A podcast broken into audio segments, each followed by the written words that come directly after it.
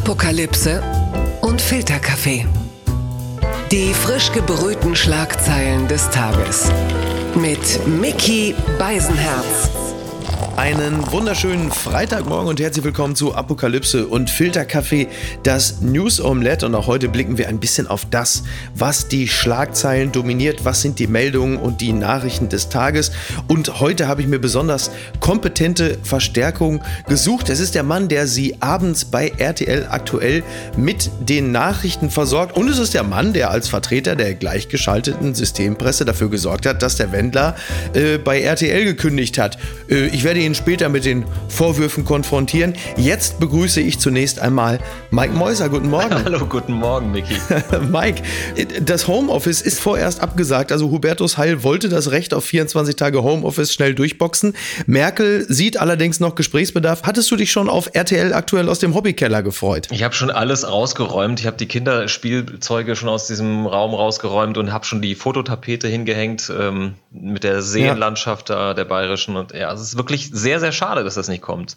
Also nicht so schnell kommt. Aber wer weiß, diese Zeiten sind ja so verrückt. Ist es dieselbe Fototapete, die auch jetzt Trump benutzt hat, als er aus dem Vorgarten des Weißen Hauses die Videobotschaft geschickt hat? Es ist genau dieselbe. Ich habe sie mir mit einem Screenshot gesichert. Ach, wie schön. Gut, dann kommen wir gleich zum ersten Thema. Die Schlagzeile des Tages kommt von T-Online. RKI warnt vor unkontrollierter Verbreitung des Coronavirus. In Deutschland sind innerhalb eines Tages mehr als 4000 neue Infektionen gemeldet worden. RKI-Chef Wieler und Gesundheitsminister Jens Spahn warnten eindringlich vor einer Corona-Eskalation im Herbst. Ja, ähm, es sind die täglichen Corona-Briefings zurück. Es ist doch ein, ein schönes Comeback. Das macht doch richtig Lust auf den Herbst und den Winter, oder Mike? Ja, es ist irgendwie schon, schon bitter, dieser harte Herbst. Also man hat den ja eigentlich auch schon befürchtet. Ich bin auch ganz froh, dass wir unseren Sommerurlaub mhm. gemacht haben, weil ich gesagt habe, du, das wird, wird ja. ein böser Herbst.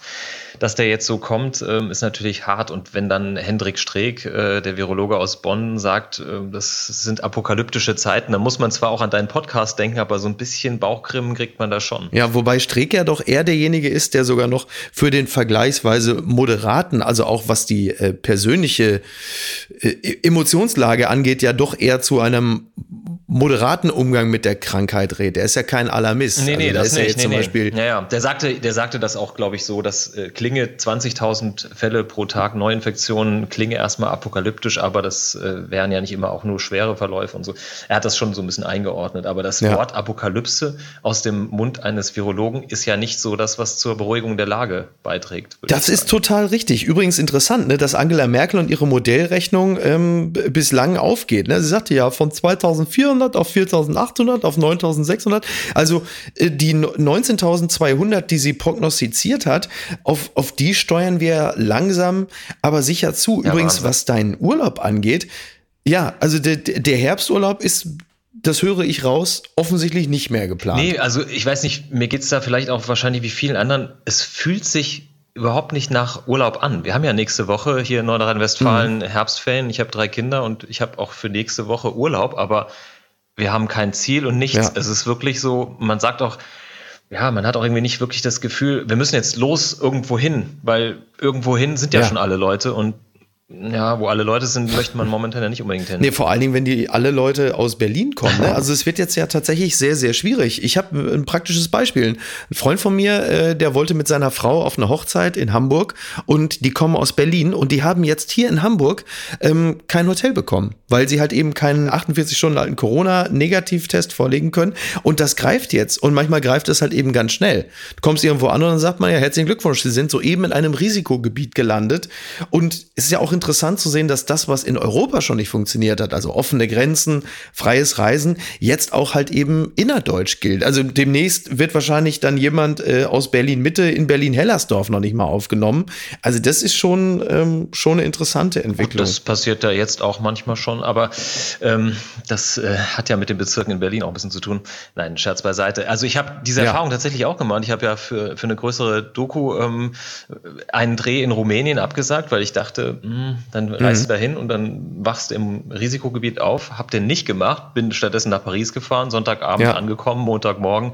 Oh, ja, dann kann ich jetzt erstmal testen gehen, wenn ich Ja. nach Hause komme. Also das ist wirklich krass. Also Das das, ist- fühlt sich dann auch wirklich krass an, ne? wenn du merkst, wie schnell das Ja, so kippt. ja, ja, das, das geht mir tatsächlich auch so. Also ich war aus Amsterdam wieder zurück und drei Tage später war es Risikogebiet. Mhm. Jetzt kam äh, relativ frisch gestern Abend die Meldung rein, auch Delmenhorst, Oh Corona-Risikogebiet. Regner. das heißt also, Delmenhorst ist jetzt endlich auf einem Level, genau, stimmt. Oh nein. Stimmt. Ich- Ne, da, wo bin immer da, bist. wo du hustest und das ist immer, genau, und das ist immer Delmenhorst. Aber Delmenhorst ist jetzt auf einem Niveau mit Paris und, und Berlin. Das ist doch toll, so kann man es auch dann schaffen. schafft es das Coronavirus, sich jetzt mit Sven Regner anzulegen? Ernsthaft? Nach Ibrahimovic? Ja, das ist Wow. wahr. Ja, das, Das hat's echt drauf, dieses Virus. Oh Gott, ja, du hast völlig, ja, du hast, du hast völlig recht. Aber was, was mich so ein bisschen irritiert ist, es gab ja selten eine berechenbarere Pandemie als diese. Also es ist ja, es ist ja eine ganz klar berechenbare Krankheit. Das heißt, du, wenn du weißt, wie du dich verhalten sollst, ist die Wahrscheinlichkeit, dass du es bekommst, vergleichsweise gering. Es ist ja nicht so, als hätten wir als Bevölkerung alle Maßnahmen befolgt und sehen plötzlich, wir können ja machen, was wir wollen, die Fallzahlen steigen, sondern man weiß ja relativ genau, wie man sich verhalten muss. Deswegen äh, bin ich natürlich da ganz bei Jens Spahn, der sagt, man braucht nicht immer neue Regelungen. Es wäre eigentlich ganz schön, wenn man die bestehenden einhalten würde. Und das ist natürlich andererseits auch ein bisschen frustrierend, weil man weiß, wie es geht und trotzdem ähm, halten Ich sich wollte so gerade sagen, wenige man selbst weiß, wie es geht, aber es müssen sich ja alle dran halten. Und die neuen Regeln gibt's ja auch schon wieder. Ja. Robert Wieler hat jetzt äh, nach 5G den neuen Hit 3G rausgehauen, ne? ähm, mit Gruppen und äh, wie war das in Gebäude und mit äh, gedämpfter Lautstärke. Ich krieg's schon gar nicht mehr auf die Reihe, aber es gibt ja, äh, Ja, immer, immer neue ja. Regeln. Aber im Prinzip sind die wichtigen Regeln schon lange auf dem Markt. Und das sind so die Evergreens, an die kann man sich wirklich leicht halten. Das bringt uns äh, zu einer ganz besonderen äh, Person, die in Sachen äh, Corona-Maßnahmenverweigerung äh, vermutlich Weltspitze ist. Blattgold. Trump schlägt eine Verschiebung des TV-Duells gegen Joe Biden vor. Die demokratische Vizepräsidentin-Kandidatin Kamala Harris bezeichnete er als lügendes Monster. Also jetzt sollte ja eigentlich das nächste TV-Duell zwischen Trump und Biden am 15. Oktober stattfinden. Und jetzt schlägt Trump vor, das Ganze um eine Woche zu verschieben. Er hat nämlich äh, keinen Bock, das Ganze per, äh, per Videokonferenz zu machen.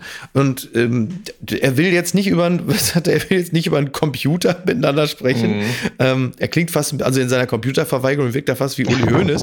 Äh, also Warum eigentlich nicht? Was hat Trump für ein Problem damit? Er spricht doch sonst auch über Videoscreens mit den Leuten. Ja, das ist eine gute Frage. Also vielleicht will er es ja auch auf Twitter verlegen, aber ich kann mir gut vorstellen, wie er da getobt haben muss. Der muss sich das ja angeguckt haben und Mike Pence jetzt einfach nicht Trump. Und er Ja. hätte wahrscheinlich so gerne da gestanden und, und Kamala Harris da seinen ganzen Hass entgegengebrüllt.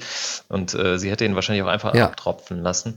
Aber äh, warum er das äh, jetzt so durchzieht, das ist einfach, äh, es ist sehr seltsam.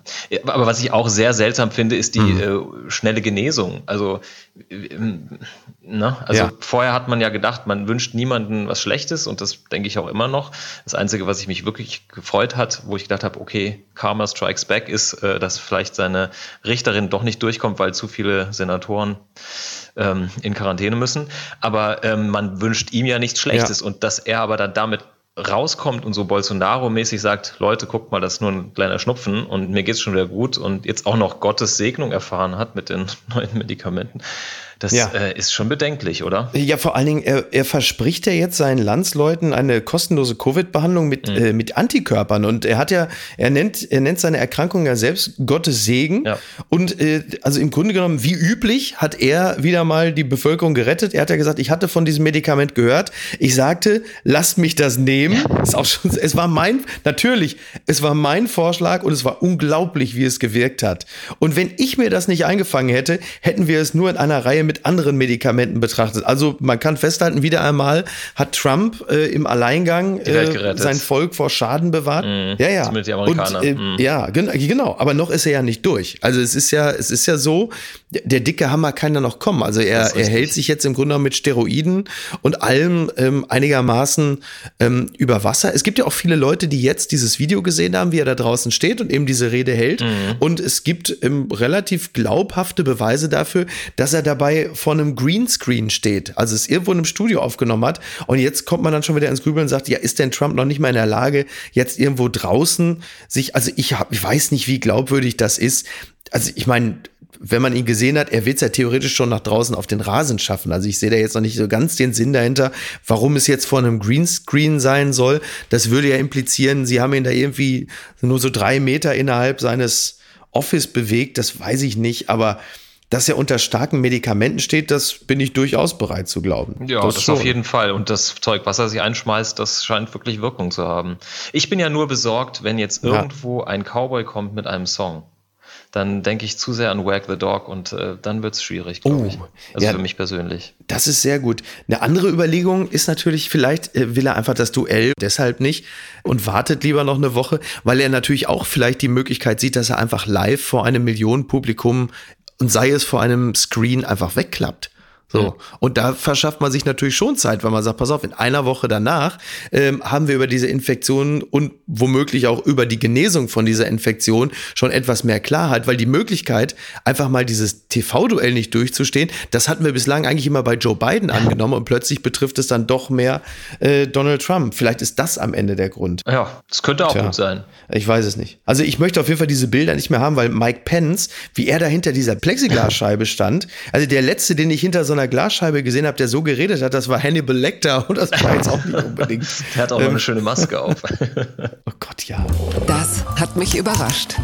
Der Merkur schreibt, Corona-Zoff, Söder schießt wieder gegen Berlin, Klingbeil, SPD, nennt ihn jetzt Mini-Trump. Ja, Markus Söder hat sich wie so häufig wieder mal über das Infektionsgeschehen außerhalb Bayerns äh, geäußert, sagte, er sei sehr besorgt, dass eine Stadt wie Berlin kurz davor stehe, die Kontrolle über die Infektionszahlen zu verlieren. Das hat ein bisschen damit zu tun, dass diese äh, Berliner Bezirke ja sehr speziell geregelt sind. Und mhm. warum Söder er sich jetzt darüber äußert, kann man auch streiten. Lars Klingbeil von der SPD twitterte. Ja, Kanzlerkandidat in Spiel. Ja, genau, genau. Und Klingbeil von der SPD sagte dann, niemand hat politisch die hohen Infektionszahlen in Bayern und NRW instrumentalisiert. Was Söder motiviert, hier den Mini-Trump zu machen und das Land ja. zu spalten, ist mir unbegreiflich. Es ist einfach unanständig. Blicken wir da nicht eigentlich im Grunde genommen schon auf eine Art Vorwahlkampf? Denn Berlin ist ja mit Rot-Rot-Grün eine Art Musterbundesland für das, was nach der Bundestagswahl kommen könnte.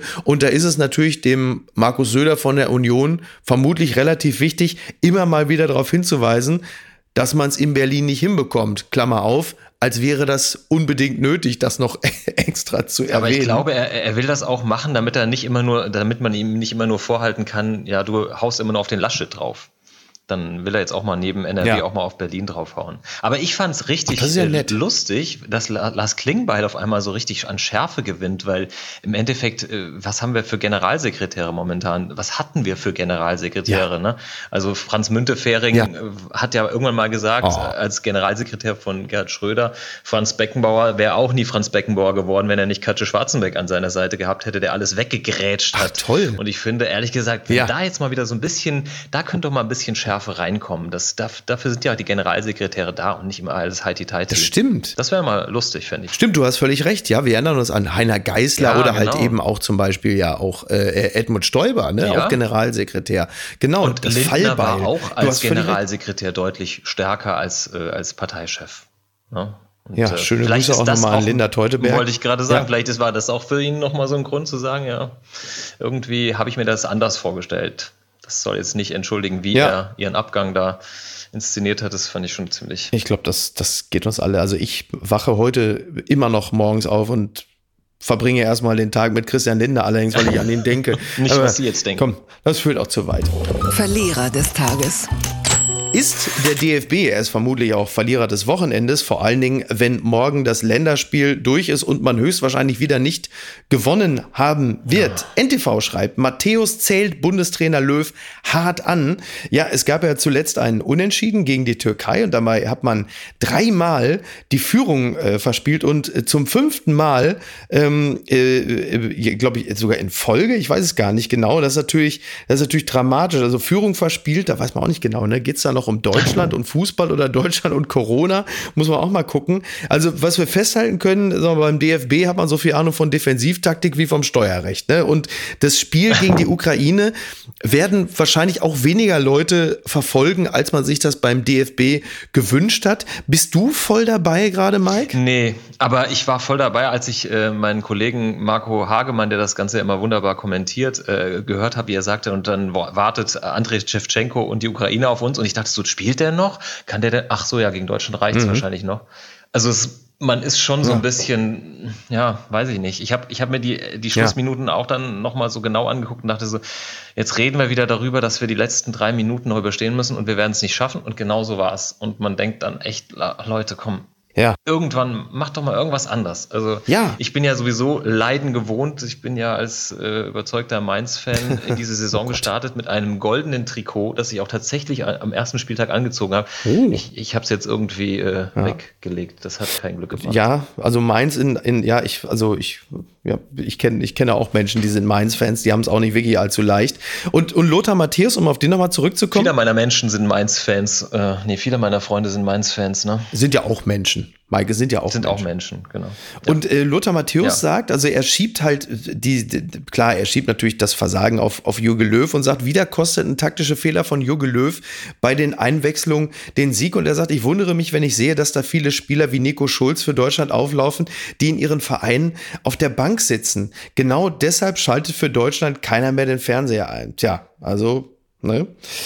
Ist, äh, ist, ist, Aber äh, heißt das im Umkehrschluss, dass Lothar Matthäus der Nachfolger von Jogi Löw werden will? wenn es nach, wenn's oh nach, wenn's nach Lothar Matthäus gehen würde, so, natürlich, natürlich, sicher, Digga, natürlich, natürlich. ähm, tja, also man ja, muss Lothar Matthäus zugute halten, er hat schon Ahnung vom Fußball. Er hat nur leider äh, in seinem Leben sich sehr früh für den Boulevard entschieden, sodass ein, mhm. ein Eintritt in das seriöse Profigeschäft dann leider nicht mehr möglich war fast ein bisschen schade. Ja, aber ich frage dich, du bist ja äh, viel größerer Fußball-Experte, äh, als ich das jemals werden werde. Wer kann denn da ähm, Löw beerben mhm. oder wer sollte das tun? Ich glaube, Stefan Kunz wäre tatsächlich gar keine schlechte Idee. Ach, der alte so. Lauterer. Mhm. Mhm.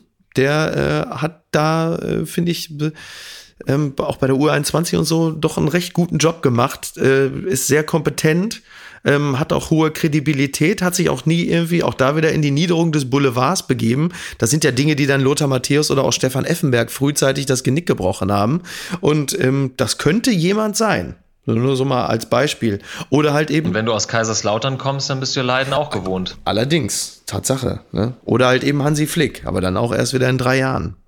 Naja, so, jetzt kommen wir, jetzt kommen wir zu dem Thema, auf das wahrscheinlich heute besonders viele politinteressierte Menschen gewartet haben.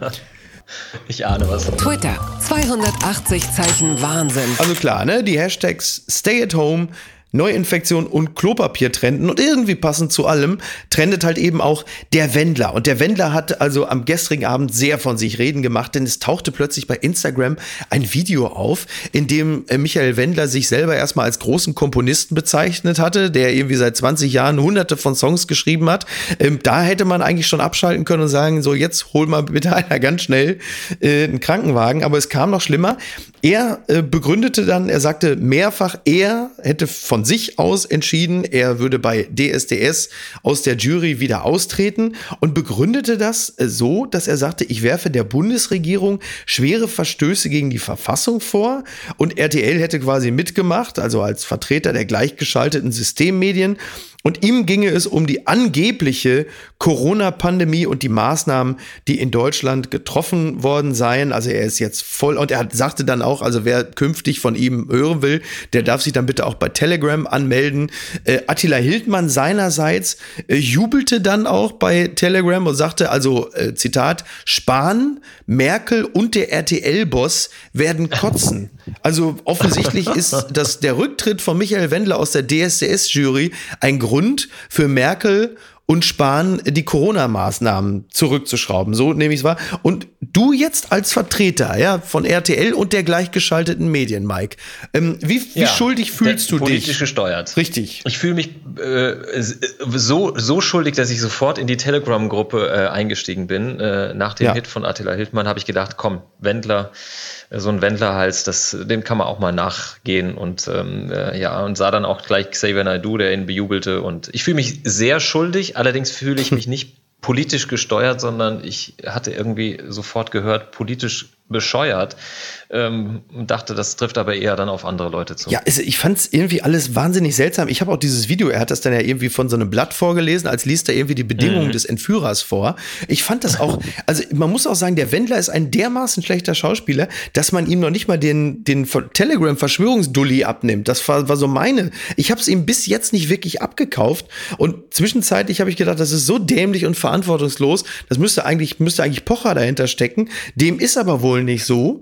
Und jetzt fragt man sich natürlich, was soll denn das alles? Dann saß irgendwie gestern der Manager äh, von, von von Wendler saß dann in einer TV-Sendung und äh, distanzierte sich natürlich und, und versuchte das zu erklären. Und er wirkte auch gänzlich ratlos dabei. Der wirkte so ein bisschen wie die, weiß ich nicht, so wie die Frau von Friedrich Merz, die jeden dritten Tag so beim Bäcker steht und sagt, ich weiß auch nicht, was er da wieder erzählt hat. Also ganz, ganz komisch. Man, man weiß derzeit nicht genau, was es soll, weil der ist mir der Wendler, also ich meine, klar, ne? Wir brauchen jetzt nicht den Oktober 2020, um festzustellen, dass der Wendler nicht ganz knusper ist. Aber das fand ich dann schon äh, ein bisschen viel. So, und äh, jetzt halt ist. Es, es, sah, schon, sah schon heftig aus. Ich, ich hatte auf den Moment ja. gewartet, wo, wo er sich unters Kinn packt und dann die Maske runterzieht und dann drunter Stefan Raab rauskommt oder so. Ja. Es war ja wirklich sehr, sehr schräg. Ja, fand ich irgendwie, fand ich auch. Und, und ja, keine Ahnung, ich gehe mal davon aus, es, es wird dann relativ bald jetzt irgendeine Auflösung geben oder halt eben auch nicht. Ähm, also Kaufland, die ja bis vor, sagen wir mal, 48 Stunden gejubelt haben, dass sie einen genialen Coup gelandet haben mit dem Wendler als Testimonial Testimonial. Die haben mittlerweile alles gelöscht, was mit ihm zu tun hat. Ähm, und äh, ja, also ich sag mal so, also erst Naidu, dann der Wendler, also DSDS hat jetzt auch nicht unbedingt ein glückliches Händchen bei der Wahl der Jurymitglieder. Ich erwarte jetzt, dass äh, den Wendler ersetzt jetzt die diese Geisteskranke, die jetzt bei Lanz gesessen hat vor zwei Tagen. Wie ist sie? Tina Chittum oder so. Es ist, ich, ähm, ich weiß, dass du als Vertreter von RTL. Ich kann mich dazu nicht äußern. Ich bin ja politisch gesteuert. Aber es ist eine sehr, sehr seltsame äh, Nummer und ich erwarte morgen dann noch, dass der Wendler bei Telegram jetzt auch noch sagt, dass die Kaufland GmbH auch besetzt ist und nicht frei. Also, äh, mh, ja, ich, ich bin. Wahrscheinlich würde das mit, mit Aldi verwechseln oder so, aber es könnte gut sein, ja. Ja, ich, ich bin, äh, also ich bin sehr, sehr gespannt. Ich gehe fest davon aus, in äh, bereits wenigen Stunden im Laufe des heutigen Tages werden wir erfahren, was dahinter steckt. Oh, ich dachte, du wärst längst tot. Christoph Daum ähm, hat sich im, im aktuellen Spiegel hat sich geäußert, er hat ein Interview ähm, gegeben und äh, da ging es nochmal um sein Buch und um die legendäre Haarprobe, in der er ja sagte, ich tue das, weil ich ein äh, absolut reines Gewissen habe. Und dann sagte einer der Interviewer, fragte, dabei stammte die Idee zu dieser Aussage ja gar nicht von Ihnen. Und daraufhin sagt dann Daum in dem Gespräch, äh, ja, ich, äh, ich habe die Unterlagen noch zu Hause. Meine äh, ursprüngliche Erklärung, äh, die mit der Medienabteilung überarbeitete. Ich hatte mir den Satz, und jetzt kommt der Satz, den er eigentlich sagen wollte.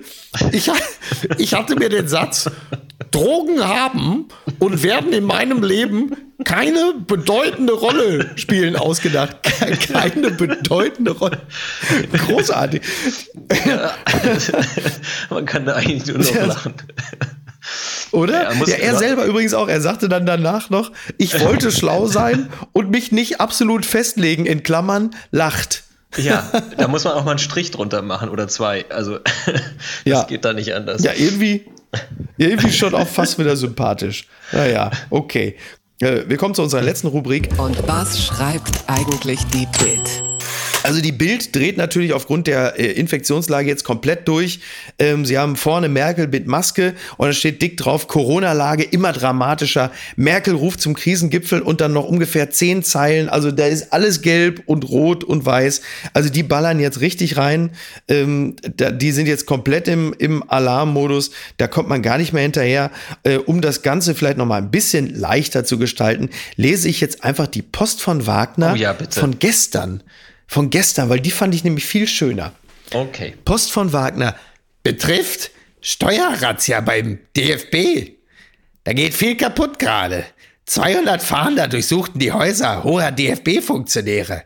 Die Fahnder steckten Beweismaterial in Tüten, durchwühlten die Kleider in den Schränken, beschlagnahmten Computer, um Gottes Willen. Wer ist der DFB? Eine Gangsterbande? Der DFB war für mich immer der Vatikan des Fußballs. Eine gesellschaftliche Institution, wie der Bundesgerichtshof, wie Karlsruhe. Beim DFB saßen Männer mit Einfluss, Notare, Rechtsanwälte. Diese hohen Herren haben vielleicht die Steuer beschissen, während wir unsere Steuern bezahlen.